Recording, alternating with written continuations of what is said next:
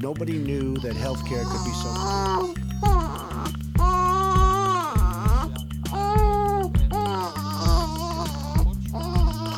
Ärzte sind keine Kaufleute.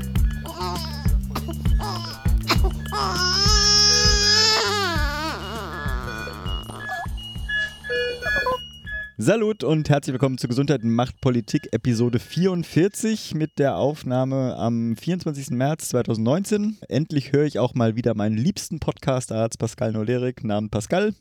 Hallo. Und der Ich schaue mit Schrecken auf die kommende Woche Podcast-Pfleger Philipp Schunke. Salut allerseits. Episode Schrecken? Du, die nächste Woche ist, der, ist die Hölle. Also äh, vor allem mit äh, Schule, aber dann habe ich auch dieses eine Event mit dem Michael Müller zusammen, gerade morgen. Und dann ist diese Expertenkommission Gesundheitsstadt 2030. Da habe ich den Bericht heute gerade schon bekommen, so vorab. Und da muss ich mich auch nochmal durchquälen. Also es, die Woche ist ähm, leider voll. Aber das dann nachher erst. Jetzt erstmal. Episode 33 erscheint kurz vor dem Weltautismustag. Äh, 44. Mein, hab ich, was habe ich gesagt? 34? 33. 33, ja, scheiße. Ja, knapp, weißt du. Wie auch immer. Wir müssen uns wegen der 50 mal Gedanken machen. Weltautismustag, wenn ich mal ausreden kann, 2. April. Und da wir wahrscheinlich auch erst unsere nächste Aufnahme bei dem nächsten wichtigen Tag machen, nämlich den Weltgesundheitstag am 7. April. An dem Tag wird ja der Gründung der WHO 1948 gedacht. Die WHO ruft da auch immer zu einem äh, oder ein Thema aus. In diesem Jahr ist es wieder, wie letztes Jahr auch, das Universal Health Coverage. Etwas krumm fand ich das auf der Website kommuniziert als flächendeckende Gesundheitsversorgung, aber egal. Links natürlich wieder in den Und da wir auch in dieser Nummer mal wieder viel zu wenig zur Pflege erzählen, empfehle ich auch gleich zwei neue, die zwei neuen Ausgaben des Übergabe-Podcasts. In einem werden wir auch da äh, erwähnt. Äh, eine Episode hat den Schwerpunkt Pflegewissenschaften und eine ist eine so eine Cross-Production mit dem eHealth-Podcast. Ähm, Dazu habe ich auch noch ein, einige Videos gemacht ähm, mit für einen Kunden zum Thema Pflege. Eins davon ist jetzt auch freigegeben und zwar mit dem Professor Sell von der Hochschule Koblenz zum Thema generalistische Pflegeausbildung. Das, äh, ich fand es ganz spannend und empfehlenswert. Alles kommt in die Shownotes. Übrigens hat der Sell auch einen echt empfehlenswerten Twitter-Feed. Wie gesagt, alles in die Shownotes. Jetzt aber, das war ja genug der Vorrede. Pascal, bei dir gibt es kleine Neuigkeiten. genau, ich habe die meisten von euch könnten es schon entdeckt haben, zumindest sofern sie auf Twitter sind. Ich bin Vater geworden. Hm. Genau, das ist auch der Grund, warum dieser Podcast etwas Auszeit genommen hat.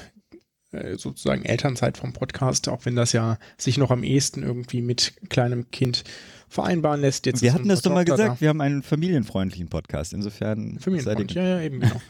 Dementsprechend sitze ich hier auch gerade abgekapselt im Arbeitszimmer und äh, die Kleine wird anderweitig versorgt. Okay.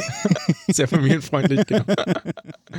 naja, naja. Aber ich meine, das sind halt nun mal die drei Lieblingsbeschäftigungen des Neugeborenen, ne? Irgendwie äh, schlafen, kacken und futtern. Ja? Und schreien. Und, ja, und schlaf nicht. wobei das, das Schreien hält sich tatsächlich meistens in Grenzen bei, okay. bei uns. Das ist ja eigentlich ganz nett von ihr. Abwarten. Ja, genau. Also ich meine, war natürlich auch irgendwie schon mal eine katastrophale Nacht dabei, sondern am Anfang, wo man noch nicht genau wusste, wie, wie mit allem umzugehen hat und was jetzt möglicherweise ihr Problem ist. Aber das ist, glaube ich, das kennen alle Eltern, die hier zuhören. Das ist am Anfang so, ne, dass man nicht weiß, äh, ist das jetzt hier Hunger oder ist das die Hose oder ist das, ähm, sind das Bauchkrämpfe oder ist sie einfach langweilig oder was ist los? Ne? Genau. Und bis man das dann raus hat, sind die Nerven blank. äh, ja, ja, aber, aber das ist doch bestimmt als Arzt auch ein bisschen anders, oder? Oder hat man, ist das quasi so eine, so eine äh. Ich bin ja mal ein bisschen, ich bin glaube ich sogar ein bisschen immer zu entspannt. Ich denke mal so, ah ja, wird schon alles nicht sein. Weil ich ja eine sehr, sehr gut darin geübt bin, irgendwie Abwartendes offen mhm. äh, lassen zu machen, aber vielleicht sollte ich, also vielleicht muss ich mir da sogar eher nochmal angewöhnen, tatsächlich dann auch auf so kleinste Signale zu reagieren. Ne? Mhm. Weil bei dem Kind, wenn es das ist ja nun mal so nicht so wie, wer war das nochmal? Also, es wurde uns nochmal erzählt, dass damals, als ich auf die Welt gekommen bin, ähm, da war ja so die Generation von Eltern da, die es dann anders machen wollten mit dem Schreien vorher, so in den 70ern, 60ern und so, da war ja so die Devise, Kinder müssen schreien, davon wird die Lunge kräftig. Ja? Okay. Was so wahrscheinlich dann, in den ersten Minuten sogar stimmt, ja. ja, genau. Aber die wurden dann halt auch schreien gelassen, ne? Wenn es schreit, dann schreit's. Okay. So. Und dann liegt es halt eine Stunde schreiend im Bett oder zwei. Du, da gab es sogar ein relativ bekanntes Buch dazu.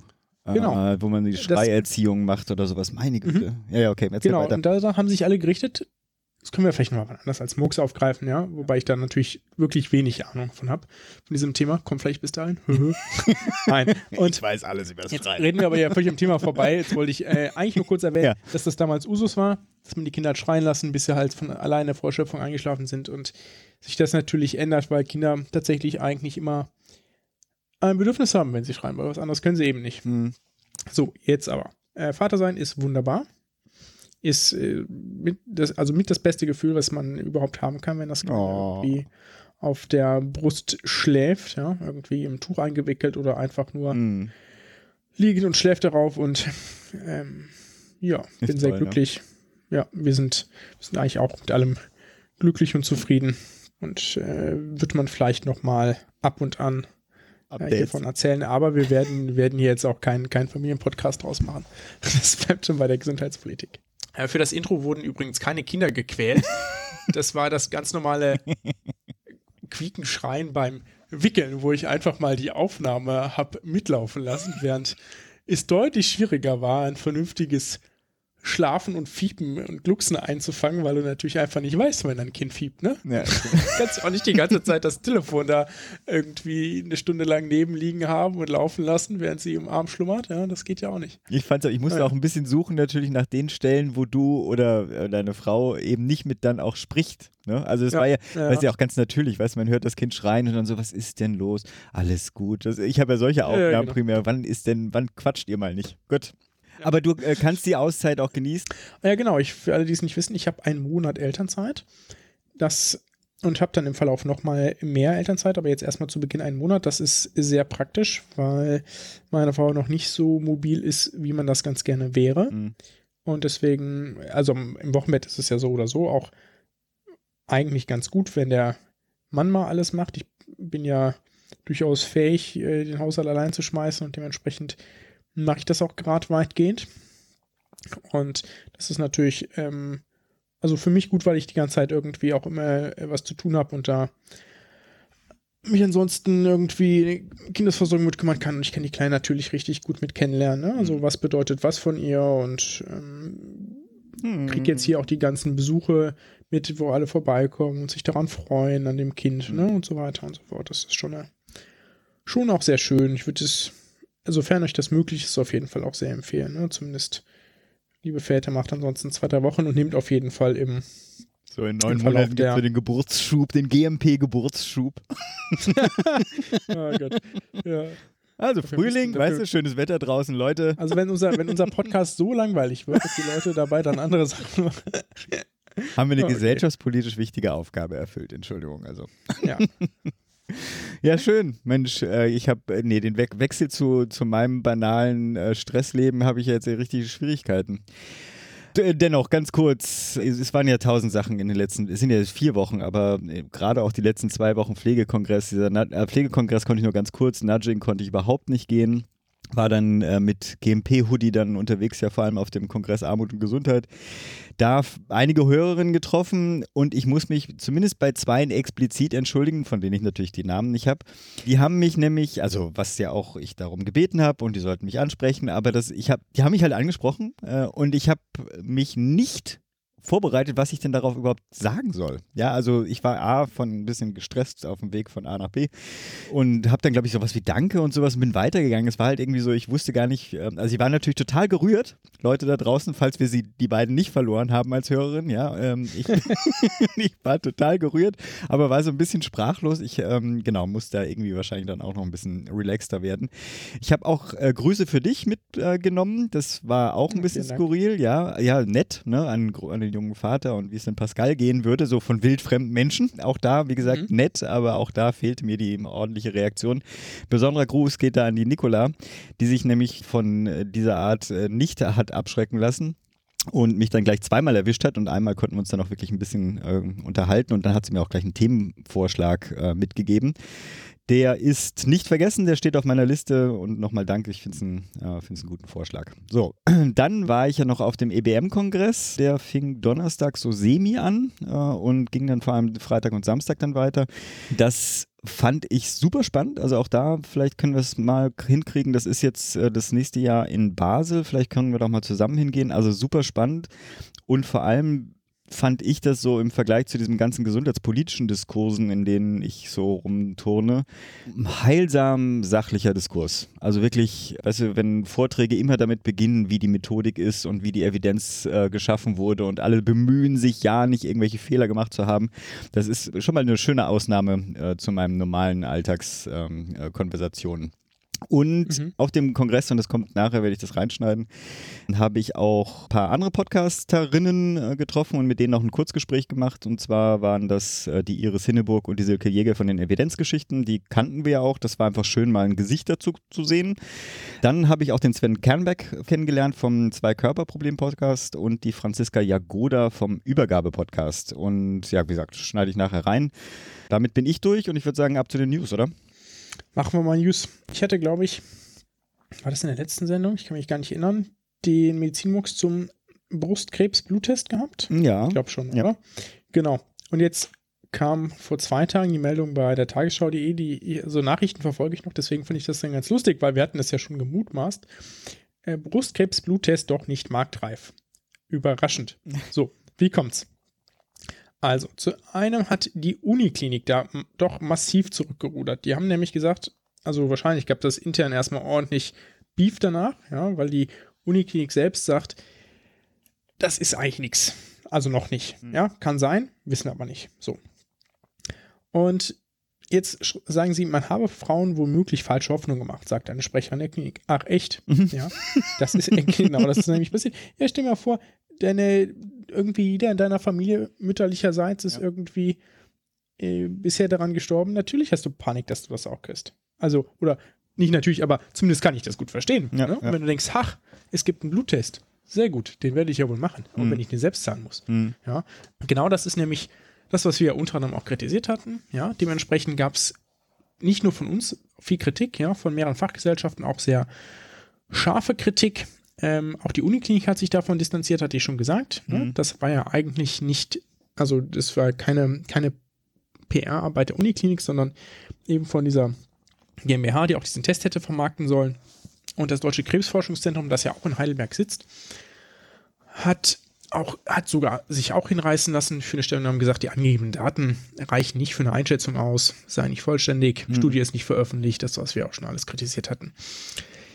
Genau, ja, und, des, und ehrlich gesagt hatten wir auch schon angemerkt, dass die Trefferquote jetzt nicht so richtig mhm. bombastisch ist. Ne? Genau das ist da, ja. Jetzt wird das Ganze aufgeklärt, haha, also es gibt wahrscheinlich interne Kommission und dann wird einmal geschimpft darüber, wie das gelaufen ist. Und dann wird es wahrscheinlich, also das ist zumindest hier der, der Schlusspunkt dieser hm. Nachricht aus der Unikrieg, dass man da Regeln aufstellen will, wie künftig solche Neuigkeiten, die ja durchaus interessant sind, wissenschaftlich ja auch interessant sind, an die Öffentlichkeit gebracht werden, ohne direkt alle Leute zu verunsichern. Mhm.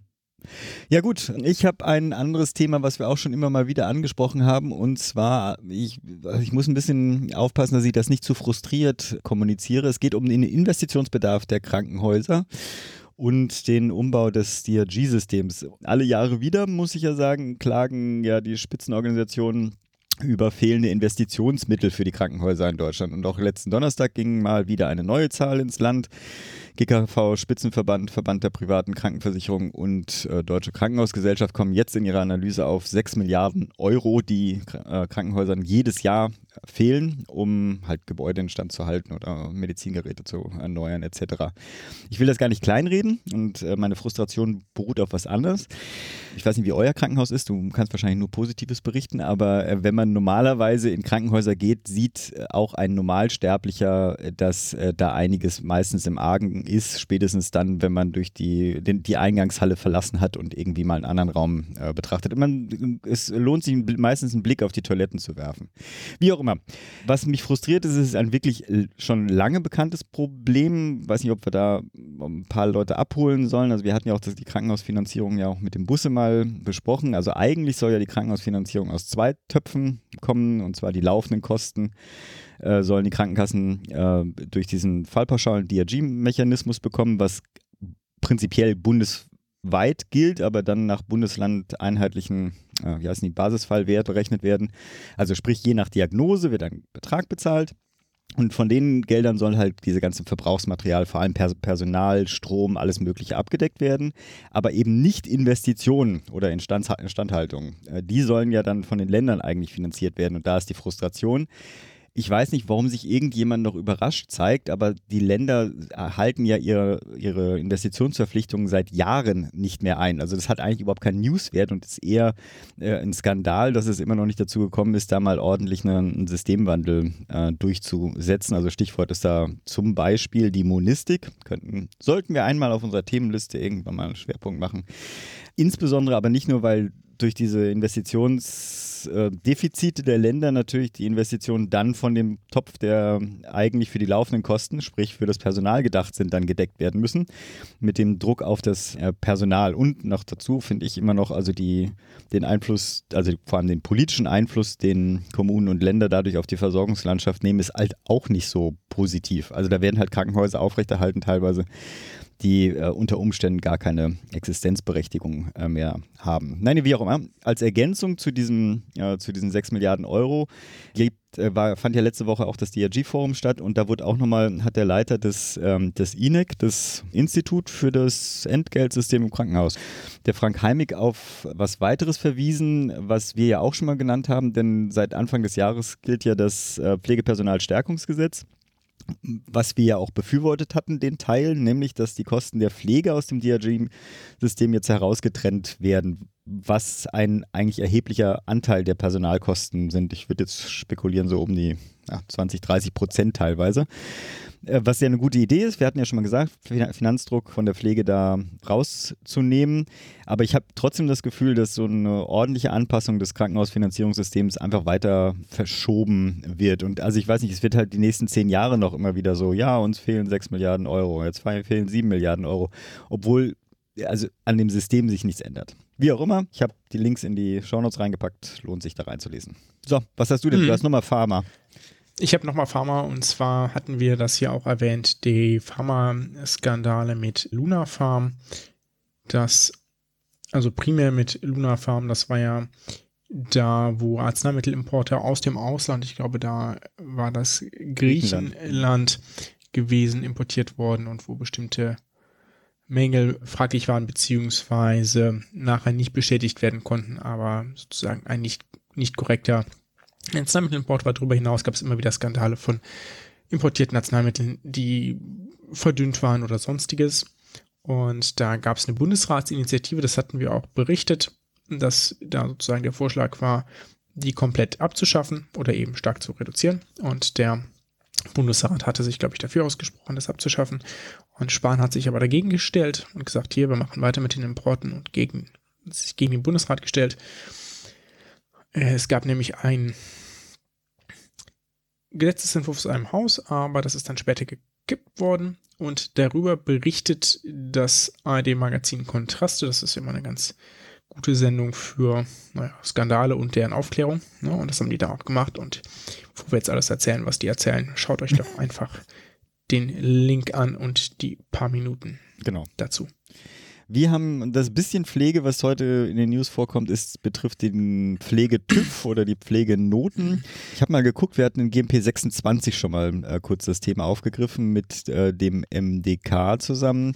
Kurz, das Problem ist, es, also es gibt Heime bekommen eine Note, äh, die eigentlich dazu dienen sollten zur Orientierung für Pflegebedürftige oder Angehörige äh, zur Qualität der Einrichtungen.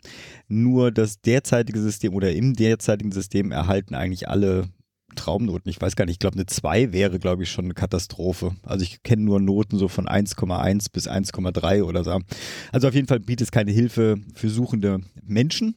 Nun hat sich vergangene Woche der, der Qualitätsausschuss Pflege auf eine Neufassung des Pflegetipps verständigt. Jetzt liegt der Vorschlag beim BMG und wenn da keine Beanstandungen kommen, wird wohl Ende des Jahres werden die ersten Prüfungen dann beginnen mit dem Ziel, dass, glaube ich, bis Ende 2020 alle Einrichtungen zumindest einmal geprüft worden sind. Genau. Du gehst weiter mit Sparen.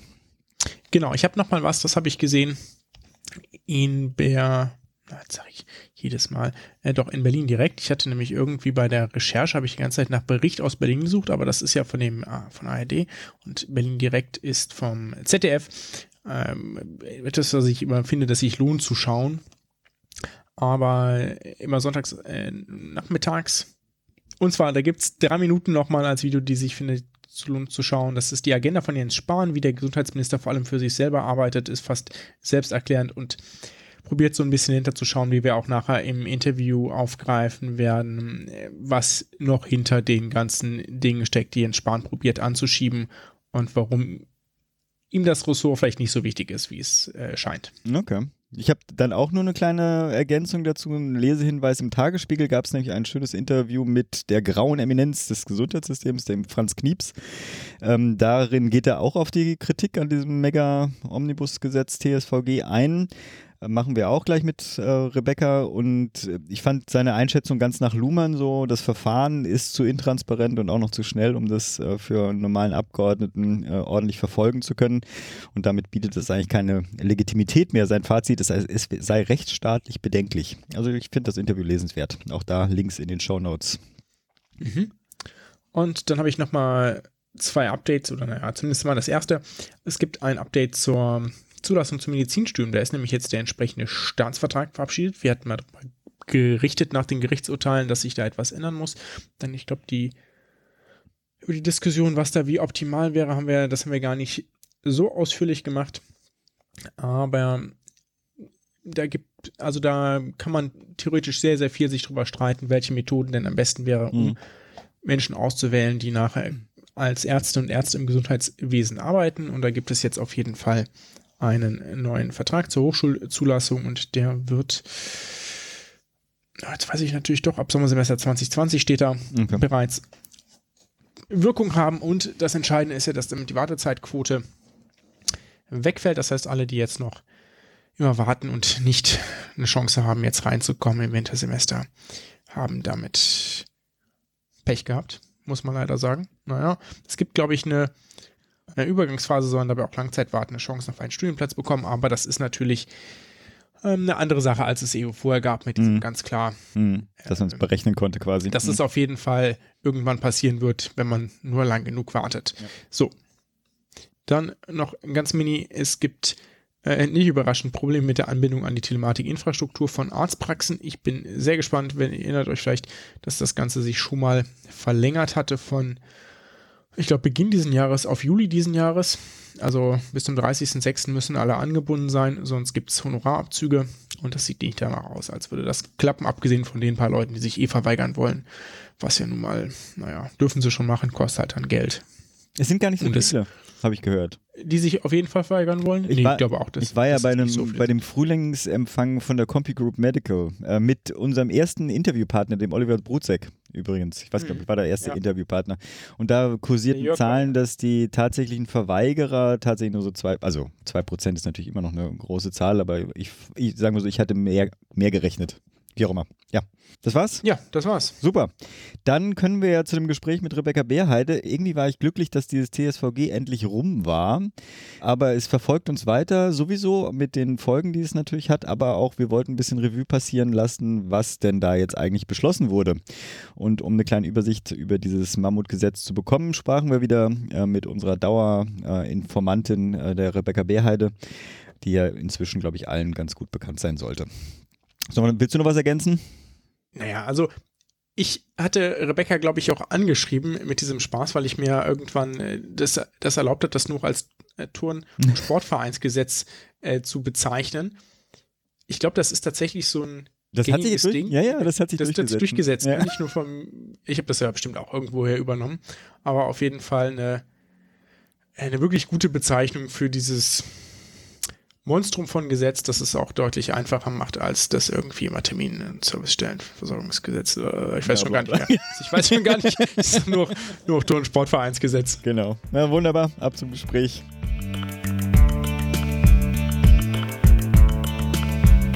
Liebe Rebecca, jetzt ist es ja, jetzt kann man ja endlich im Gesundheitswesen wieder über etwas anderes reden, aber wir greifen es trotzdem noch einmal auf, das äh, TSVG was sind denn für dich die vielleicht drei wichtigsten Punkte des Gesetzes?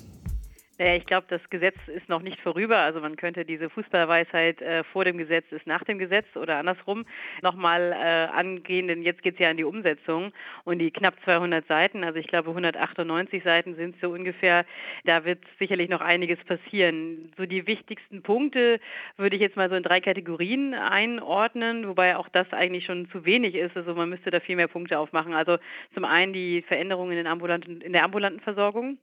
Also der Aufbau der Terminservicestellen zentral als zentrale Anlaufstelle für Patienten, die Mindestsprechstundenzeiten, die für Ärzte erhöht wird und aber auch die Vergütung, die für Ärzte äh, ähm, erhöht wurde, ähm, wenn sie eben neue Patienten annehmen.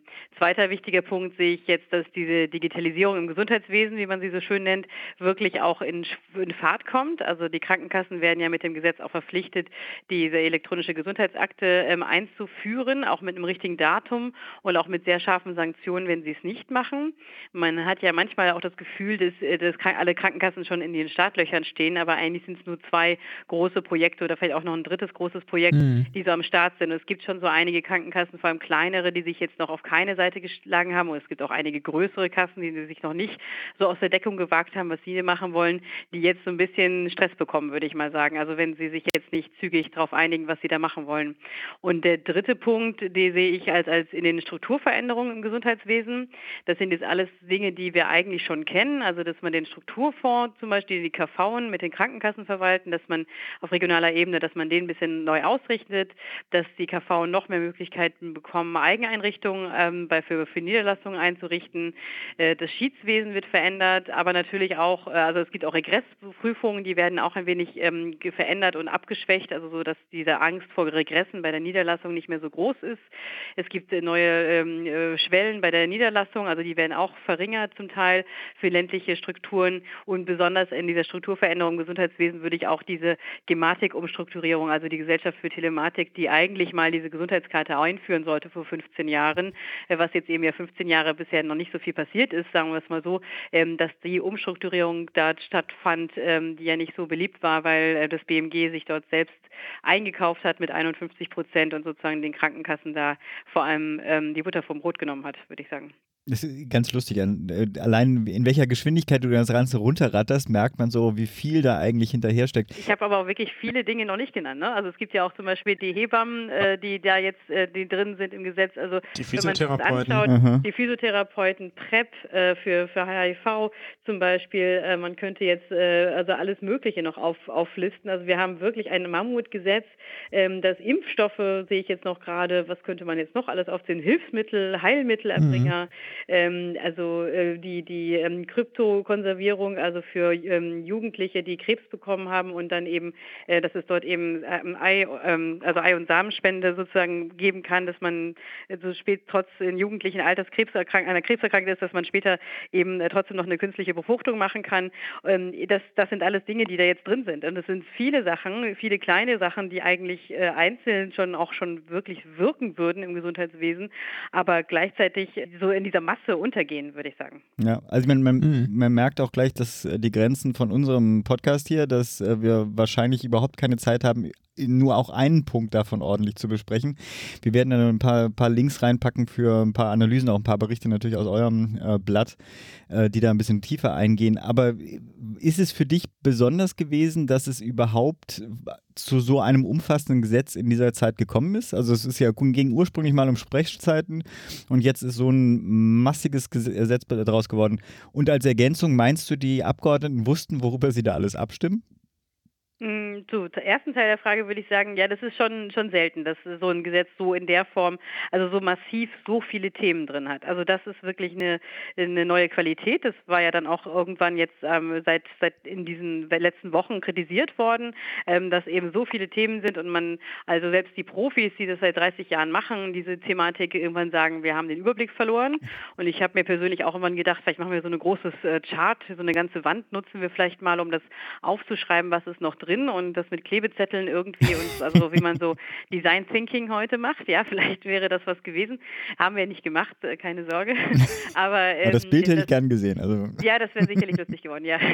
Aber im Endeffekt, ähm, ich glaube, also das hatte man damals nicht erwartet. Also wenn man so in die E-Mails oder in seine Sachen, Unterlagen guckt, im August 2018 äh, wurde das begonnen ähm, daran zu arbeiten. Und das ist natürlich einfach ein Dreivierteljahr.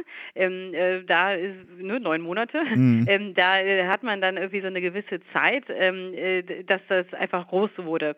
Und ich kann mir vorstellen, dass man halt viele Themen aus dem Koalitionsvertrag sich gedacht hat, ach, jetzt äh, arbeiten wir die ab. Dann fällt uns noch ein bisschen mehr ein, was wir auch schon immer mal machen wollten. Äh, einige Themen sind ja auch Sachen, die wir schon ganz lange kennen. Das ist jetzt ja nichts Neues mit den KV-Einrichtungen, aber dann kommt halt, äh, wenn man schon mal anfängt, so, so einen Topf aufzumachen, so eine Schublade aufzumachen, dann finden wir ja vielleicht auch noch viel. Und somit hat man jetzt eben ganz viele Themen abgearbeitet und ich glaube nicht, dass das am Anfang so gedacht war. Und das hat sich so entwickelt, wie vielleicht so eine Dynamik auch im Gesetzgebungsprozess kommt. Ich glaube schon, dass Abgeordnete, also Gesundheitspolitikerinnen und Politiker, die das schon lange machen, ich glaube, die haben sich das schon dann irgendwann gewusst, worüber sie abstimmen. Aber ich glaube, von außen wusste man oftmals dann nicht mehr, was jetzt noch drin ist, was nicht mehr. Und ja, aber sie haben schon sich lange Zeit gelassen für die Diskussion, also viel Zeit genommen, würde ich sagen. Aber es ging dann trotzdem in einem hohen Takt. Hat das denn hm. auch was mit der Halbzeitbilanz zu tun? Also war das auch, äh, schwang das mit in der Diskussion? Also Halbzeitbilanz GroKo? Also das ist ja meine These so ein bisschen, dass das so ist. Ich, ich würde schon sagen, dass das, das damit zu tun hatte, dass man, dass man sich sicherlich im BMG auch nicht ganz sicher ist, ob man nochmal ein weiteres Versorgungsgesetz in der Form hinbekommen hätte. Also dass man da jetzt schon sehr viel deshalb rein strukturiert hat oder äh, ja, hineingesteckt hat. Und wenn man sagte, wir können jetzt nicht noch ein zweites Gesetz, das wissen wir nicht, ob wir das schaffen. Also darf jeder sein Projektchen, seinen Wunsch mal unterbringen. Und das kann ich mir schon vorstellen. Das wäre schon meine These, dass es auch damit zu tun hat, mhm. ähm, dass man deshalb so viele Themen jetzt äh, gleichzeitig abhandeln wollte. Mhm. Zusätzlich, vielleicht hat es aber auch, viele Themen lagen halt auf der Straße oder waren soweit ähm, da, weil man ja auch ein, fast ein Jahr lang keine echte Regierung hatte. Ne? Also man hatte ja auch einen mhm. längeren mhm. Zeitraum keine Gesetzgebung und ähm, somit äh, staut sich dann ja auch einige Regelungen, stauen sich dann auch auf, die dann von vom vorherigen ähm, Legislaturperiode bearbeitet werden mussten. Ja.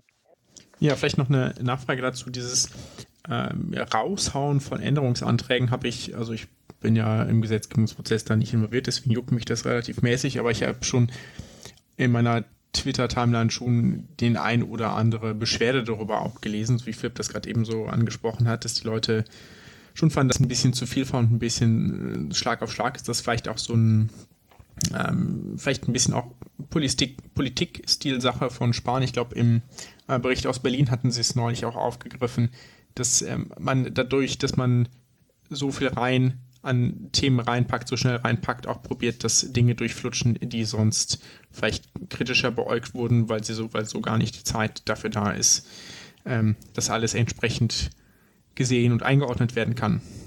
Ja, das ist sicherlich auch eine Frage, ob das eine, das kann man sicherlich als Frage stellen, ob das eine Taktik ist, ähm, dass man sagt, äh, wir machen halt ganz viel und dann fallen vielleicht kleinere Abteilungen innerhalb von so einem Gesetzespaket gar nicht so auf. Ähm, wobei also natürlich das Gesundheitswesen sehr aufmerksam ist und da sind viele Leute unterwegs, die das denn, das dann irgendwann schon auch auffällt.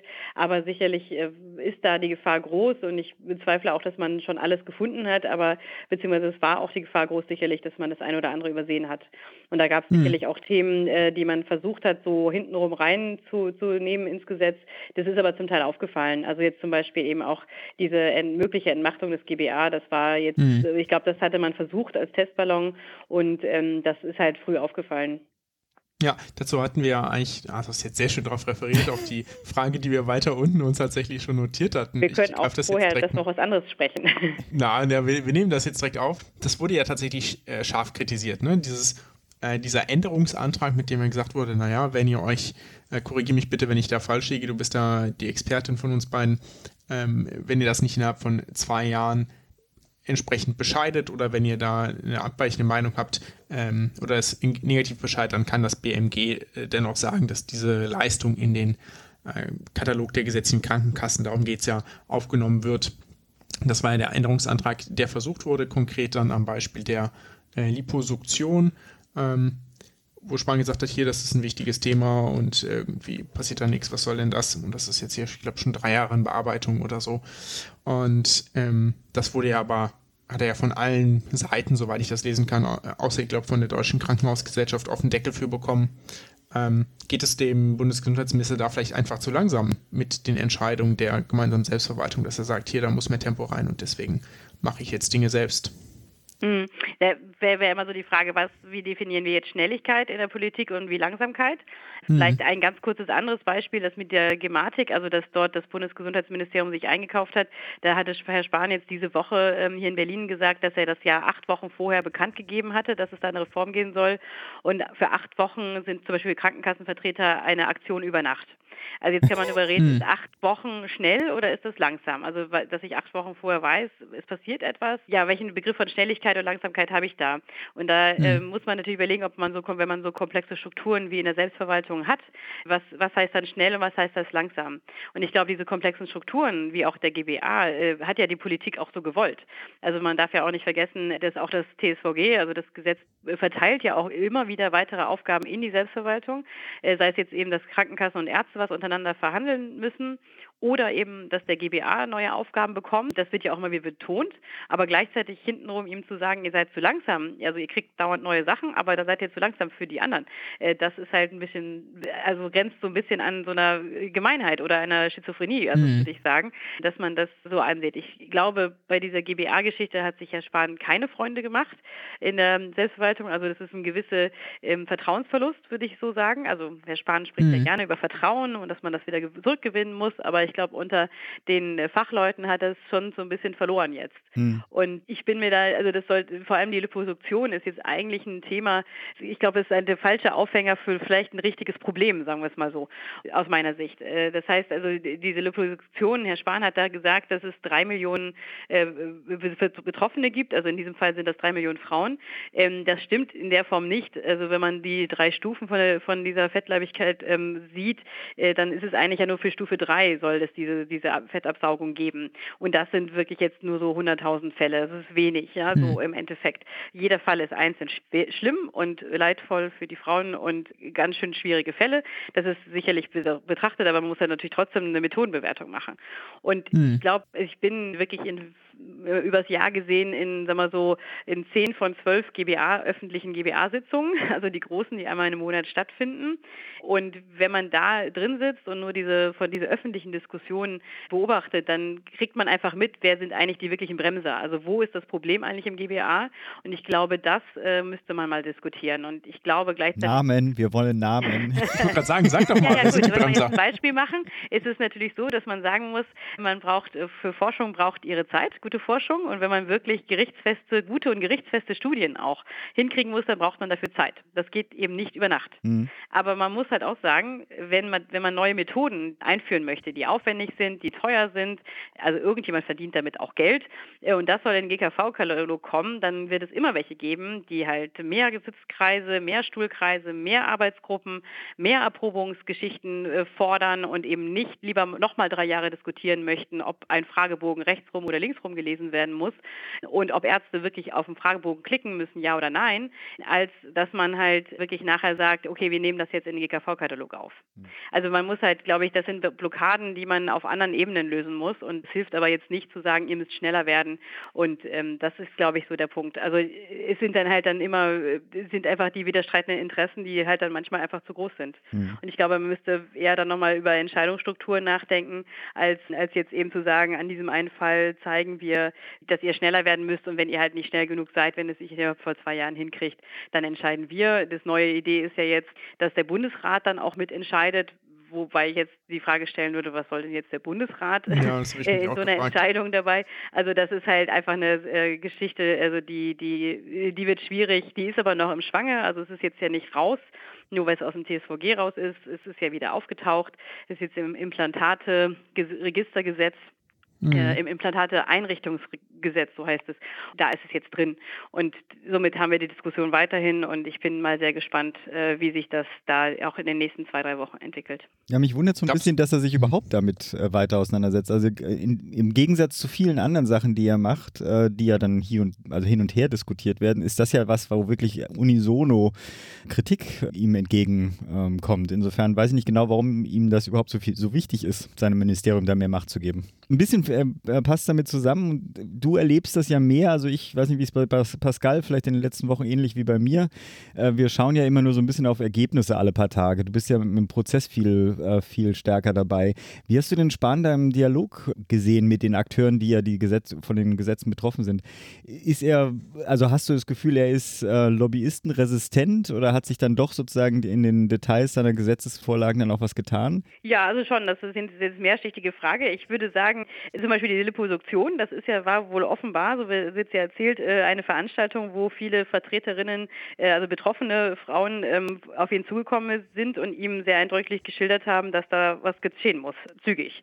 Und somit, äh, das ist jedenfalls so die Geschichte, die erzählt wird, wie das dann auf einmal aufs Trapez kam. So, und ähm, ich glaube, es gab aber auch viel Dialoge. Also ähm, Herr Spahn hat sich zum Beispiel mal intensiv fast zwei Stunden mit Vertretern der Kassenärztlichen Bundesvereinigung ausgetauscht.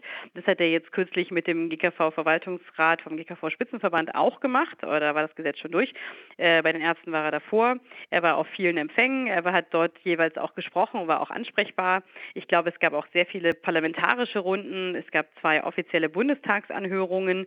Also das heißt, vieles war schon ganz lange diskutiert worden, mhm. auch in den unterschiedlichen Kreisen. Also ich glaube nicht, dass man jetzt wirklich äh, Diskussionsschwäche hier irgendwie ähm, angeben konnten. Wie gesagt, man, wie ihr vorhin eingangs sagtet, man kann mal im Gesundheitswesen wieder über was anderes sprechen als über das CSVG. Aber ähm, ich glaube schon, dass er da war. Er war aber trotzdem bei einigen Dingen, da kann man schon Veränderungen sehen. Also äh, zum Beispiel eben jetzt speziell bei den Ärzten, da sind einige Vorhaben rausgeflogen und bei auch diese Vergütung für zusätzliche Patienten, da ist schon, hat sich schon nochmal ein bisschen was verändert. Also sagen wir so in der Struktur, wie neu vergütet wird. Und ähm, von daher sind da schon einige Interessen aufgenommen worden, allerdings eben nicht die Maximalforderungen logischerweise, die hm. die meisten äh, dann aufgestellt haben, ja. Also weder von den Ärzten noch von den Krankenkassen wurde die Maximalforderung aufgenommen. Da war er dann ja. schon, schon sehr, sehr klar. Und äh, da sieht man eben aber andererseits auch, also ich habe ihn ja mal in meinem einen Text als der Aufmischer der Gesundheitspolitik äh, genannt, ähm, dass er aber eben einfach äh, sehr, sich sehr gut auskennt. Und das merkt mhm. man einfach. Also er, er persönlich auch, also nicht nur der ganze Mitarbeiterstab im Bundesgesundheitsministerium, sondern auch er persönlich kennt sich sehr gut aus. Und das, das zeigt halt gleichzeitig auch diese, vielleicht auch diese Gesetzesfülle oder diese Fülle an Themen, dass man das eben locker jonglieren kann und eben äh, auch eben von Hausleitung aus locker jonglieren kann. Mhm. Ja, gerade wenn man äh, bei jeder Interessengruppe weiß, wo sozusagen deren, deren Schwächen sind, ne? oder was deren, mh, hm, warum die so argumentieren, wie sie argumentieren, wenn man da lange Ja, und auch schon seit Jahrzehnten zum Teil so argumentieren oder seit, seit Jahren, genau. würde ich jetzt mal sagen, so ja, argumentieren. Ja. Genau. Ja. Ich wenn ich darf, würde ich vielleicht auch nochmal zurück zu, diesem, zu dieser versteckten Entmachtung des GBA kommen, weil ich da war nicht schnell genug gegenüber Philipp mit, der, mit, der, mit der Frage. Ich wollte nämlich fragen, wenn, es, wenn sich das jetzt im nächsten Gesetz ähm, schon, oder vielleicht zwei Fragen dazu. Erstmal, wenn sich das jetzt im nächsten Gesetz schon wieder findet, glaubst du, dass er damit letztlich durchkommen wird? Nee, ich glaube, man hatte auch damals dann schon sofort wieder sehr, sehr deutlich gegengehalten. Also es gab dann sehr zügig eine Stellungnahme vom, von den äh, drei Unparteiischen des GBA zu dem Thema und ähm, das waren, glaube ich, fast zehn Seiten Stellungnahme, wo man auch juristisch auseinandergenommen hat, warum das nicht funktioniert, wie er sich das vorstellt, zusätzlich zu den praktikablen Dingen. Ich glaube auch, dass da die Selbstverwaltung, also Krankenkassen und die Ärzte sehr klar da unterstützen. Und gut, die Deutsche Krankenhausgesellschaft sieht es anders ähm, in dem Fall. Ähm, und äh, weil das muss man einfach auch sehen, dass natürlich Methoden, äh, die, um die es da geht, die werden im Krankenhaus gemacht meistens und die sind für Krankenhäuser schon äh, finanzrelevant und auch interessant. Also von daher brauchen die da einen, finden die eigentlich so längere Prüfungen. Also die würden das, glaube ich, schneller gerne einfach machen können in ihren Krankenhäusern und eben nicht lange warten, bis die Methoden geprüft sind. Und deshalb ist man da einfach das, unterschiedlicher Auffassung. Zum Teil ist hm, es so, ist ja. Also je nach, je nach Methode hm. ist das schon so, ja. Ja, ist das der Grund, warum die DKG nicht so hart dagegen war? Einer der Gründe, ja. Also aus meiner Sicht, ja. Gut, dann habe ich jetzt meine Fragen auch, äh, gestellt. Machst du den Schluss oder mache ich den Philipp? Ja, ich hab, bin eigentlich interessiert, du, äh, ich weiß nicht, aus welchem Grund du eigentlich losgedüst bist, aber es hat, macht natürlich für einen Außenstehenden den Eindruck, als ob du das Ergebnis äh, nicht äh, hast ertragen können und du äh, vor, kurz vor der Abstimmung zum TSVG dann nach New York abgedüst bist. Oder was hat es so. damit auf sich? Äh, nein, das war eine, eine äh, Reise oder eine äh, Veranstaltung, die schon, ich glaube, vergangenes Jahr auch im September geplant wurde und da war ja noch nicht klar, dass dieses äh, TSVG so groß wird. So habe ich quasi die letzten, äh, den Schlussakkord des TSVG verpasst, sozusagen die Abstimmung im Bundestag und die vorherige Abstimmung im, im, im Ausschuss.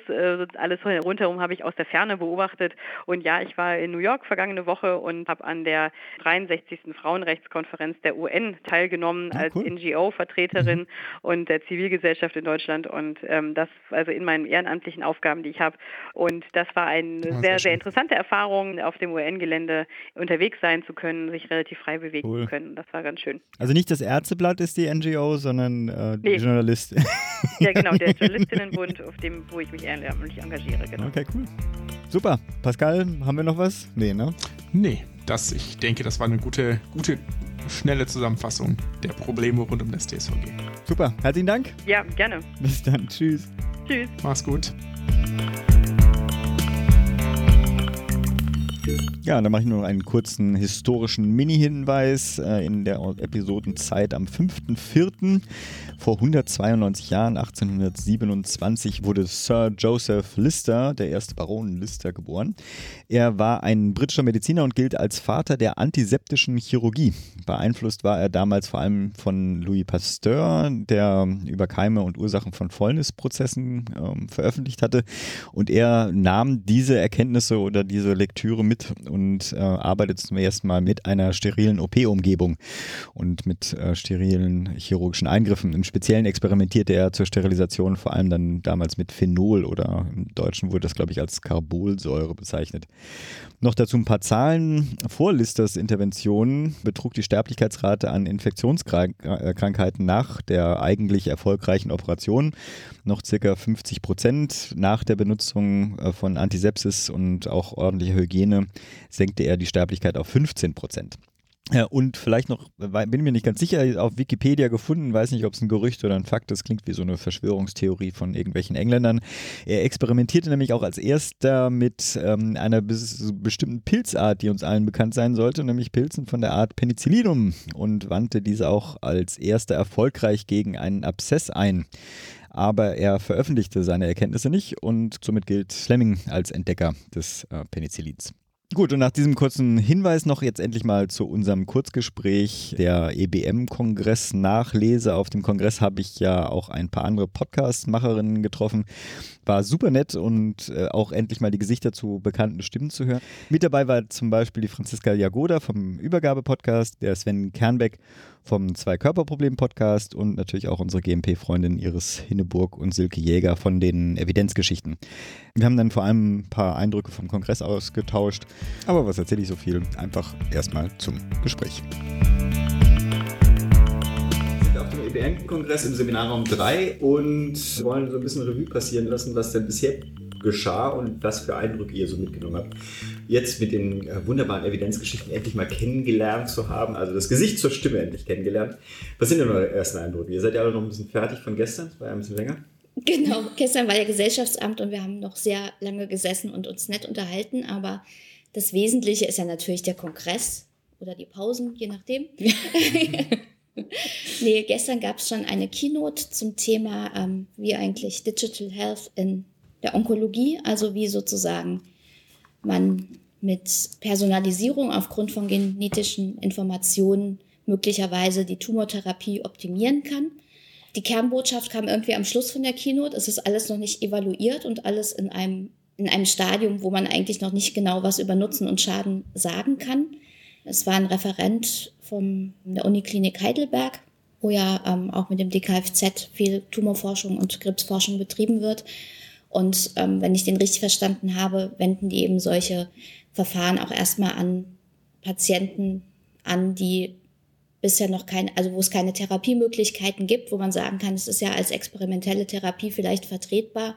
Aber es wäre natürlich schon schön, wenn damit irgendwie verlässlichere Daten generiert werden könnten. Aber leider hörte die Keynote genau an dem Punkt auf, wo es dann irgendwie spannend wurde. Das ja. waren ja zwei Keynotes, oder nicht? Danach kam noch die Frau Wopen noch. Genau, die Frau Wuppen hat äh, noch, fand ich, einen sehr spannenden Vortrag gehalten über Ethik und Digitalisierung und eben auch im Kontext von Medizin. und hat da eigentlich sehr strukturiert auch aufgezeigt, welche Aspekte da wichtig sind in der Ethikdiskussion und ja, und auch einige äh, Diskurse angestoßen.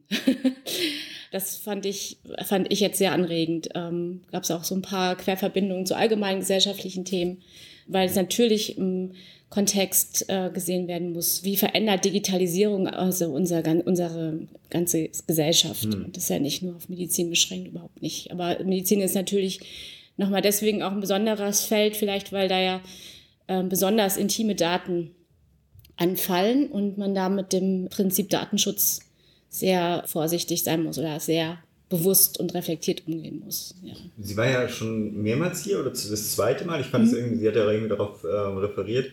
Was ich so lustig fand, sie hat ja doch, ist ja sehr auf der optimistischeren Seite, was die Digitalisierung im Gesundheitsbereich äh, betrifft. Sie hat Ada ja auch dann genannt. Hi. Die nächsten Podcaster kommen rein. Aber sie hat ja relativ viel Kritik geerntet. Also ich muss sagen, die in der Anschlussdiskussion, da war es ja schwer sogar für den äh, Genomiker da überhaupt äh, zu Wort zu kommen, mhm. weil im Prinzip die Hauptkritik ihr gegenüber ähm, kam. Ist es so, dass äh, die EBM-Szene eher tendenziell sehr kritisch äh, der Digitalisierung gegenübersteht? Also nee, glaube ich nicht grundsätzlich Digitalisierung.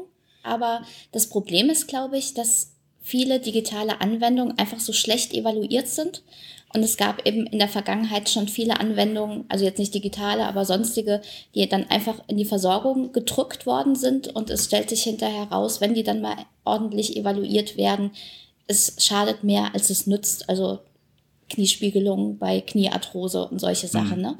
wo man ja auch sagen muss, hätte man die vorher ordentlich untersucht, hätte man jede Menge Geld und Patientenleid sich irgendwie ersparen können. Und also ich glaube, viele, die im EBM-Netzwerk unterwegs sind, die haben eben, also die könnten aus dem Stand 17 von solchen Sachen aufzählen, wo das schon so war. Und deswegen sind sie eben bei Sachen, die schlecht evaluiert sind oder aber mega gepusht und gehypt werden, sehr zurückhaltend. Was ich auch gut nachvollziehen kann. Überleg gerade, ist überhaupt irgendein Stand von einem, von Ada oder sonst irgendjemand da? Die trauen sich alle wahrscheinlich. Die trauen sich nicht. Nee, das hat, das hat aber auch mit der Sponsoring-Policy für den EBM-Kongress okay. zu tun, weil das eben nicht von Gesundheitswirtschaftsunternehmen gesponsert werden aber soll. Aber die private Krankenversicherung ist dabei, ne? Ja, ja aber nicht einzelne, sondern ich habe nur den Flyer ja. gesehen. Ich habe es ehrlich gesagt nicht kritisch reflektiert, aber ich habe die äh, PKV mhm. schon da äh, gesehen. War ich ein bisschen überrascht, aber andere Baustelle.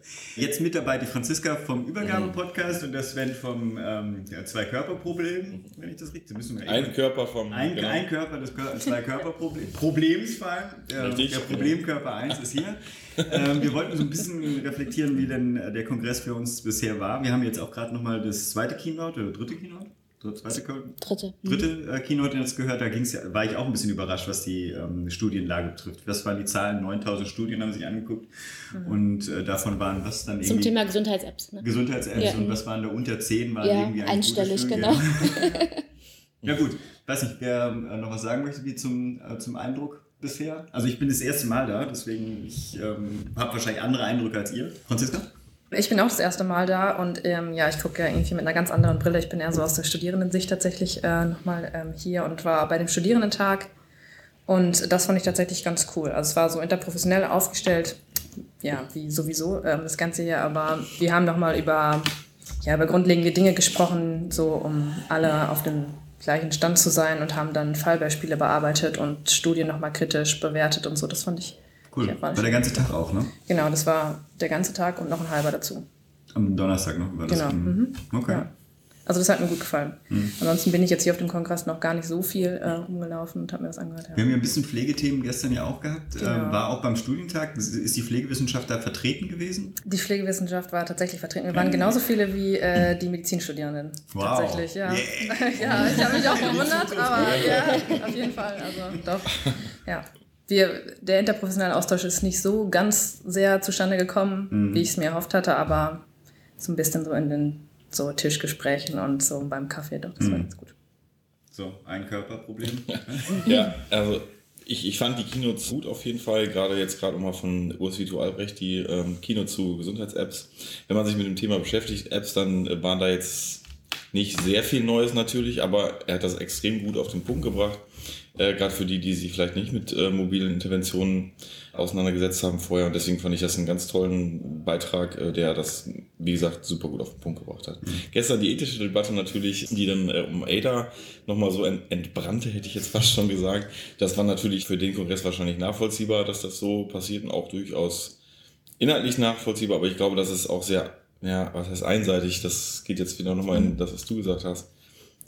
Klar sind die schlecht evaluiert so, aber ich, die Potenziale wurden dann bei den kritischen Stimmen gar nicht so berücksichtigt, fand ich. Was jetzt so eine digitale Innovation anbelangt, das fand ich eine deutlich, das ist alles schlecht und das wird nie funktionieren und wir will das nicht und so hatte ich den Eindruck. Ich weiß nicht, wie euer Eindruck da war. Aber es waren auch die Wortmeldungen, die ja. dann tatsächlich zugelassen wurden. Also es waren ja genau. deutlich mehr ja. Leute, die sich ja. gemeldet haben. Ich war auch ein bisschen überrascht, hatte ich ja gerade auch erzählt, dass es sehr, sehr negativ ist. Mhm.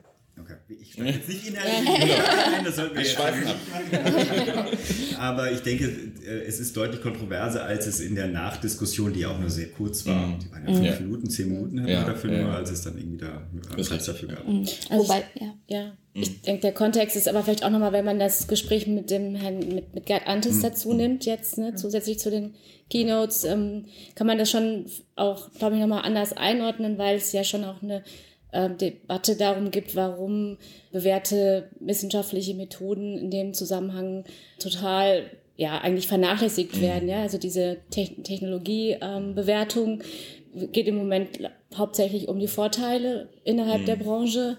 Aber es wird nicht über Schäden oder Risiken geredet und auch nicht über Kosten, nicht zumindest nicht mhm. exzessiv, mhm. nur Nischen. Und das ist, durch, finde ich, eine sehr berechtigte Kritik. Mhm.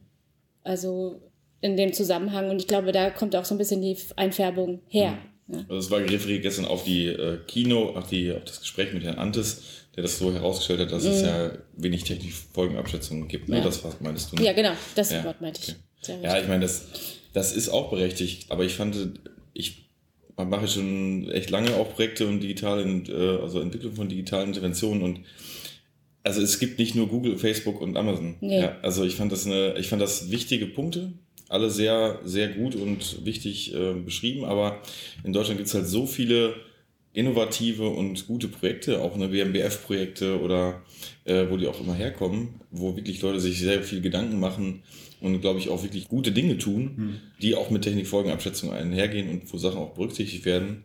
Das finde ich gibt es halt eben auch. Und ich denke, das sollte man genauso anführen wie die negativen Dinge, denn es hat immer zwei Seiten. Ne? Aber ich glaube, das ist ja auch ein, ein großes Problem in der ganzen Diskussion, dass es so sehr divers ist. Mhm. Also KI in ärztlicher Entscheidungsfindungsunterstützung ist was anderes, als wenn jemand Psoriasis hat und sein, seinen Krankheitsverlauf mit ja. einer Foto-App dokumentiert. Mhm. Da reden wir über ganz andere Sachen. Und ich glaube, dass es auch einfach sehr wenig von der Diskussion her, also jetzt nicht auf dem Kongress, sondern insgesamt, mhm. was ja auch Herr Albrecht eben sagte, so eine Stufung vorgenommen wird, was jetzt Apps oder andere digitale Anwendungen angeht, welches, also in welchen Bereiche dringt das dann eigentlich vor? Und ist es ganz klar, wenn es sozusagen um Therapieentscheidungen geht, müssen andere Maßstäbe angelegt werden, als wenn es nur um reine Dokumentation oder sowas geht. Ne? Und ich glaube, dass da einfach, also vielleicht fehlt uns in Deutschland so ein Framework wie das NICE. Ja, das war ja gerade die Diskussion, das fand ich auch ganz interessant, dass, der, dass das NICE im Prinzip sagt, es gibt eigentlich keinen Unterschied so zwischen jetzt irgendwas Digitalem und irgendwas mhm. nicht Digitalem als Intervention. Und das sehe ich schon auch anders und ich glaube, Herr Vito Albrecht hat das auch anders eingeschätzt. Also allein von den Innovationszyklen. Und ich meine, jetzt, wenn man eine komplexe Intervention hat zur Beratung, wo Menschen andere Menschen beraten, dann kann man das nicht mal eben updaten. Mhm. So, wenn ich eine App habe, da drücke ich halt auf den Knopf und dann ist die halt abgedatet. Aber und die Frage ist ja, ob man nicht ähm, das, was abgedatet wird, auch nochmal aufdröseln kann. Mhm. Also es ist ja vielleicht, also das ist jetzt wieder dieses Thema komplexe ja, Intervention. Ja. Ne? Inwiefern ist denn zum Beispiel, sage ich jetzt mal ganz platt, dass der Button auf einmal jetzt grün ja, und nicht mehr blau ist, ist das dann tatsächlich eine wesentliche Veränderung, die nochmal mit einer gesamten Neuevaluierung einhergehen muss und mhm. wie kann man das operationalisieren, eben rauszukriegen, was ist jetzt diese mhm. wesentliche Änderung und was ist keine, sondern nur ein, sag ich mal, Kosmetik oder so. Ja, ne? das ist auch echt ein guter Punkt, weil ja. ich meine, klar, das, man kann ja sofort zehn Komponenten gleichzeitig mit reinbauen, mhm. mit einem Update oder nur eine. Und äh, mhm. wie du sagst, den roten Knopf. Das mhm. ist schon. Grinse hier die ganze Zeit. Wir hatten ja eigentlich gesagt, wir wollten uns nicht inhaltlich in den Mist. Fazit bisher zum Kongress. Also ich bin ja wie gesagt zum ersten Mal da. Ich kann auch kurz mein, mein persönliches geben. Hatte ich aber immer so angekündigt als Irrationalitätsdetox. Und es ist wirklich, ihr seid ja alle irgendwie aus dem wissenschaftlichen oder Wissenschaftskommunikationsbereich kommt ihr ja. Ich komme ja eher aus der Politikkommunikation und ich muss sagen, es ist eine unglaublich angenehme Atmosphäre, wenn Beiträge schon immer damit beginnen, ganz deutlich zu machen, welche gute Evidenzlage sie denn haben und wie sie sich bemühen, dass die Daten, die sie jetzt gleich präsentieren werden, auch korrekt sind. Mhm. Das ist schon mal, ein, muss ich sagen, war ein sehr positiver Effekt. Was ich dann aber immer wieder gemerkt habe, oder bei den zwei Sessions, bei einer waren wir zusammen mhm, bei der Robotik, dass in der folgenden Diskussion häufig dann eine Metaebene eingenommen wird, die immer sehr schnell, finde ich, auch eine politische oder eine gesellschaftspolitische Dimension hat und die fehlte mir so ein bisschen, dass die, also dass die explizit ein Forum auf dem Kongress bekommt. Also für mich ist es, das ist so, eine, so ein Elfenbeinturm, ne? hier alle spielen wir mit Glasperlen rum und ähm, aber sozusagen wir merken gar nicht, man Spahn macht das ja jetzt schon wieder, ne? den Angriff auf den GBA für äh, um politischen Einfluss auf die, ähm, die Leistung des SGB mhm. ähm, ähm, zu, äh, zu äh, bekommen. Das, sind, das läuft so parallel. Ich habe manchmal das Gefühl, man bräuchte auch mal ein Forum, wo zumindest mal, okay, welche, wie kriegen wir die Rolle des, der, was mit EBM verbunden ist, das ist ja auch so ein bisschen eine reflektiertere Herangehensweise an ähm, Entscheidungsfindung. Wie kriegen wir dieses äh, auch mehr in die Politik reingepusht? Aber wie gesagt, ich komme vom GMP-Podcast. Ne? Das ist irgendwie nichts Besonderes, dass ich das jetzt finde. Aber ich finde, so eine gesellschaftliche Ebene wäre wäre schön für den Kongress. Ich glaube, dass sowas ganz viel inoffiziell läuft. Ja, nee, klar. Also weil sozusagen ja, ja. auch, was es sind ja auch Leute vom GBA oder vom mhm. IQWIC oder so reichlich vertreten und ich glaube, dass die solche Fragen schon diskutieren. Und ich glaube, dass sozusagen das EBM-Netzwerk für viele auch ein bisschen so ein geschützter Raum ist, was aber auch heißt, okay. dass, es, mhm. dass solche Diskussionen eben dann nicht in der Öffentlichkeit okay. stattfinden, ja, sondern dann in kleineren ja. Runden so. Ja. Trotzdem eine Session, wo dann irgendwie mal von allen Fraktionen mal Tacheles geredet werden muss, okay, wie viele Leute habt ihr denn, die für die EBM äh, sich stark mhm. machen würden und wie viele Homöopathen sind dabei? So, ne? Also mal Ist-Situation feststellen. aber dann würde keiner mehr die Grünen wählen, oder? Was geil darf das irgendwie noch rausschneiden. Evidence-based Pflege, gibt es das überhaupt? Also ich meine, als Begriff. Evidence-based Nursing. Nursing, Evidence-based okay. Practice, ja, doch, doch. Gut. Ja, also aber fordern wir ein Seminar oder ein Symposium. Ja, genau. Ja. Aber deswegen ist das ja der Kongress Evidence-based Wie, wir müssen eigentlich. aber ich glaube, aber gibt es War das jetzt Mansplaining? Keine Ahnung. aber, es, aber, es, gibt doch auch ein Symposium zu, der, zu mhm. den Rollen der Gesundheitsprofessionen, oder? Also da geht es ja auch um das Thema, wie mhm. unter anderem, wie verhalten sich Pflege und Medizin zueinander. So, mhm. ja. Ja. Es ist ja auch absolutes Recht, das ist ja klar, wenn das deren Fachgesellschaft ist, dann aber ich denke, das ist ja sehr gut, dass sie dann auch mhm. eben sagen, okay, wir müssen aufgrund von interprofessioneller Zusammenarbeit da diese Symposien mit reinnehmen. Das ist auch, äh, weil ohne geht es halt eben nicht. Eben. Was wollt ihr noch als Schlusswort? Ich, ich wir müssen nicht alle gleich zur nächsten Session gehen. Okay, ich glaube, was mich noch berührt, bewegt hat. Es wäre halt echt, glaube ich, toll gewesen, wenn man wirklich nochmal auch äh, in Bezug auf Evidenzbewertung wirklich hingegangen wäre, wie fängt man denn eigentlich an, ja. eine Technologie zu entwickeln? Mhm. Und wie geht dann der Prozess vom ersten Tag, mhm. von der Idee bis zur Evidenzgenerierung? Mhm. Äh, und das hätte man super zum Beispiel in einem Symposium machen können, weil einfach immer am Ende ange angesetzt wird. Ja, das wirkt ja alles nicht und wir, wir mhm. brauchen Evidenz. Aber wo fängt es denn eigentlich an? Mhm. Und da fängt die Evidenz halt eben an. Ne? Mhm. Akzeptanzorientierte Entwicklung, das heißt, die Nutzer einzubeziehen, wäre für mich ein ganz toller Punkt gewesen, wo man sagen könnte, ein schönes Symposium zum Beispiel, mhm. weil so entsteht für mich Evidenz gerade bei digitalen Interventionen. Das reichst du für nächstes Jahr ein, oder? Ja, machen wir zusammen eins. Okay. Ja. Ich gehe mal rein um. Iris?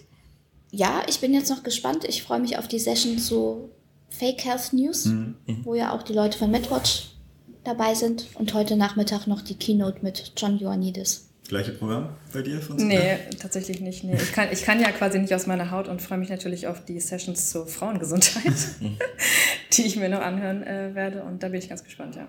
Ist es auch ein Schwerpunkt? Entschuldigung, dass ich da nochmal reinfrage. Es, es, gibt noch, es gibt noch parallel den ähm, Fachtag ähm, Verhütung, den mhm. der Arbeitskreis Frauengesundheit macht. Das ist quasi so eine verwobene Veranstaltung mit dem EBM-Kongress. Nee, okay, das, das ist einmalig, okay. genau. Okay. Worauf ich mich freue? Also es ist, deckt sich ziemlich mit dem, was jetzt die beiden schon gesagt haben. Also einmal Fake Health, mhm. das ist äh, auch ein Steckenpferd von mir.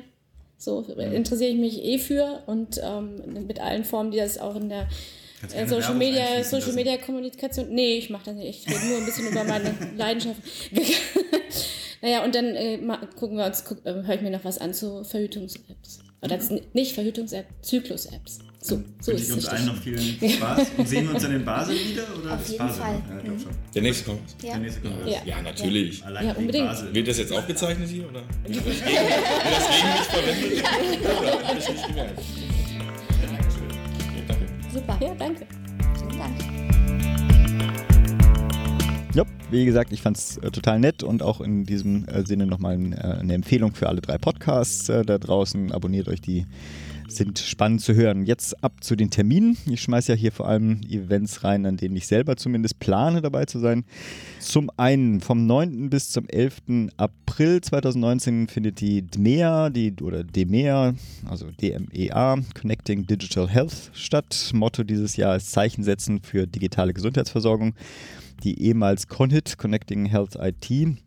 Links kommen in die Show Notes. In dem Fall moderiere ich auch eine Session. Da muss ich mich erstmal anfangen, äh, mal vorzubereiten. Am 2. und 3. April 2019 findet der 14. Kongress der Gesundheitsnetzwerker hier in Berlin statt. Am 21. bis 23. Mai 2019 natürlich dann auch der Hauptstadtkongress 2019. Thema Gesundheitspolitik, Gesundheitsversorgung, Gesundheitsberufe in Zeiten des digitalen Wandels. Und schlussendlich natürlich am 28. bis zum 31. Mai 2019 der 122. Deutsche Ärztetag. So, aber jetzt keine Verzögerung mehr, ab zum Medizinbox. Today's doctors, drugs, and medical devices truly work medical miracles, but there are some as phony as a $3 bill. Sag mal, Philipp, wie nervig findest du es, Medikamentennamen zu merken? Zum Kotzen.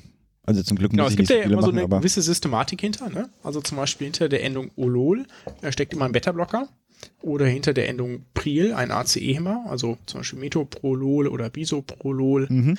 oder eben Ramipril oder Lisinopril. Ne? Also das kann man sich schon merken und wenn man das verstanden hat, dann kommt man auch im Stationsalltag, würde ich sagen, ganz gut über die Runden. Aber dann gibt es ja zusätzlich zu diesen Wirkstoffnamen noch den Präparatenamen.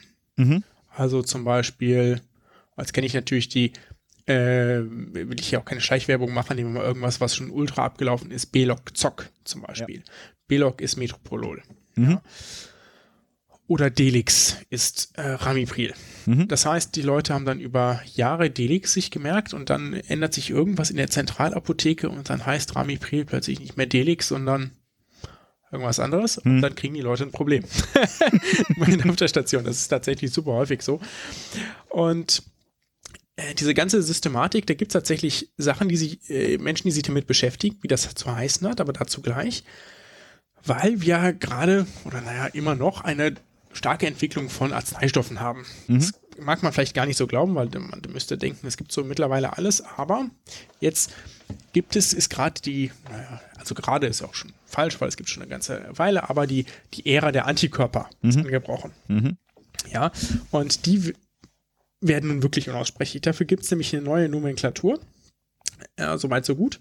Die heißen dann zum Beispiel Benralizumab oder Secokinumab Ach du Scheiße. oder Ustekinumab. Ja, so, und das wird, also, vielleicht ist das auch nur so ein Gewöhnungseffekt, ja, aber ich fand Ramipril irgendwie einfacher als Aha. Secokinumab. so, jetzt muss man verstehen, es gibt dafür eine Nomenklatur, ich habe die auch verlinkt, Mhm. äh, ist in der Wikipedia aufgeführt. Jetzt ist zum Beispiel das Benralizumab ist, also das MAP steht immer für monoklonaler Antibody, also Mhm. monoklonaler Antikörper. Das zu steht für menschlich, während das U für human, also von Mhm. human, äh, menschlich steht. Ähm, da gibt es noch andere, da gibt es noch Chimäre und da gibt es welche aus verschiedenen Tierarten und die haben alle unterschiedliche Zwischenbuchstaben. Mhm. Das Li steht dann für, äh, in dem Fall tatsächlich das Immunsystem. Mhm. Ja. Dann steht das Kin zum Beispiel für Skin, für also Haut. Mhm. Ja, das heißt, man kann zum Beispiel bei Secukinumab sich dann also merken, das müsste also irgendwas mit Haut sein. Und dann weißt du jetzt schon, bei Ustekinumab hast du auch Uste, Kin für Haut, U für menschlich, MAP für monoklonale Antikörper. Mhm. Also, wenn man damit arbeitet, kann man es verstehen. Dann gibt es also das erste, was ich genannt habe, das äh, Benralizumab ist für Asthmatiker und die anderen beiden sind tatsächlich Antikörper für die Behandlung von schwerwiegender Psoriasis. Mhm. So. Jetzt ist das im Deutschen vielleicht noch gar nicht so das Problem, aber im Englischen, wie wir gleich sehen werden. Zunächst aber mal, es gibt für solche Nomenklaturen tatsächlich Komitees, die das festlegen. Mhm. Ähm, das für Deutschland relevant ist, bei der WHO ansässig. Da kann man, wenn man einen neuen Wirkstoff entdeckt, einen Antrag einreichen, wie das Medikament heißen soll. Mhm. Also nicht das Präparat, was man nachher verkauft, sondern dieser Wirkstoff. Ja, dafür muss man sich in eine gewisse Nomenklatur halten. Also alles, was als Klasse bereits vorhanden ist, muss man sich eben Mhm. ähm, dranlegen. Und dann legt die WHO auch einen sogenannten INN, ein International Non-Proprietary Name fest, also einer, der dann nicht mehr für irgendein Präparat eines Herstellers verwendet würde, sondern für alle Medikamente mit exakt diesem Wirkstoff. Mhm. Ja? Das heißt, wenn das Patent dann abgelaufen ist, dann heißt dieses Medikament immer so, wie zum Beispiel Ramipril. Mhm. Das müsste eigentlich, glaube ich, schon raus sein. Also ich weiß es nicht, weil äh, was ist der Patentschutz mittlerweile? 15 Jahre, 20 Ich Jahre? dachte 20. Genau. Und damit kann man dann auch international kommunizieren, weil die Leute dann in dem Journal-Artikel verstehen, dass die Leute Ramipril gegeben haben und verstehen, ah ja, das ist dieses Medikament, das wirkt ja so und so. Und ich habe damit auch diese und diese Erfahrung gemacht. In den USA gibt es noch ein eigenes Komitee namens USAN, äh, also US und dann irgendwas mit Naming, USN Naming Committee oder so. Und die folgen häufig der WHO beziehungsweise umgekehrt. Also das, da gibt es nicht so große Mhm. Unterschiede. Ich habe hier einen, äh, einen Artikel verlinkt, einen Meinungsartikel aus dem Jahr 2018, weil ich ihn eigentlich ganz witzig fand, weil demnächst gibt es die ersten, oder es gibt schon die ersten Generika von Antikörpern, Mhm. weil das Patent oder Patentschutz von Humira ist ja abgelaufen. Ne? Das war, oder läuft demnächst, aber ich weiß es gar nicht, so auf jeden Fall das umsatzstärkste Medikament weltweit aktuell. Und dann gibt es also demnächst Generika und Biosimilars und dann wird es äh, wichtig, diese Namen zu kennen, weil man ja bisher musste man sich nur Humira merken, das Mhm. ist relativ einfach. Und demnächst gibt es dann Was auch immer. ähm, und dementsprechend ist es natürlich so, dass es dann super schwierig wird. Ja? Und der, der Autor in diesem Meinungsartikel regt sich darüber auf, dass das, dass diese, dass das Naming Committee wohl offenbar die Herausforderung angenommen hätte, dass die Ärzte demnächst alle Klingonisch sprechen können. ja? Weil die tatsächlich im Englischen damit mehr Schwierigkeiten haben. Ja, wenn wir jetzt zum Beispiel was anderes nehmen, wir nehmen mal keinen Antikörper direkt, sondern wir nehmen das Dabigatran. Dabigatran hast du vielleicht schon mal gehört, das ist ein Thrombin-Inhibitor, das ist eines dieser neuen oralen Antikoagulantien und das hat diesen Suffix Gatran für Mhm. die Wirkstoffklasse der Thrombin-Inhibitoren. Ja? Und ist offiziell wird er ausgesprochen Dabigatran. Ja? Mhm.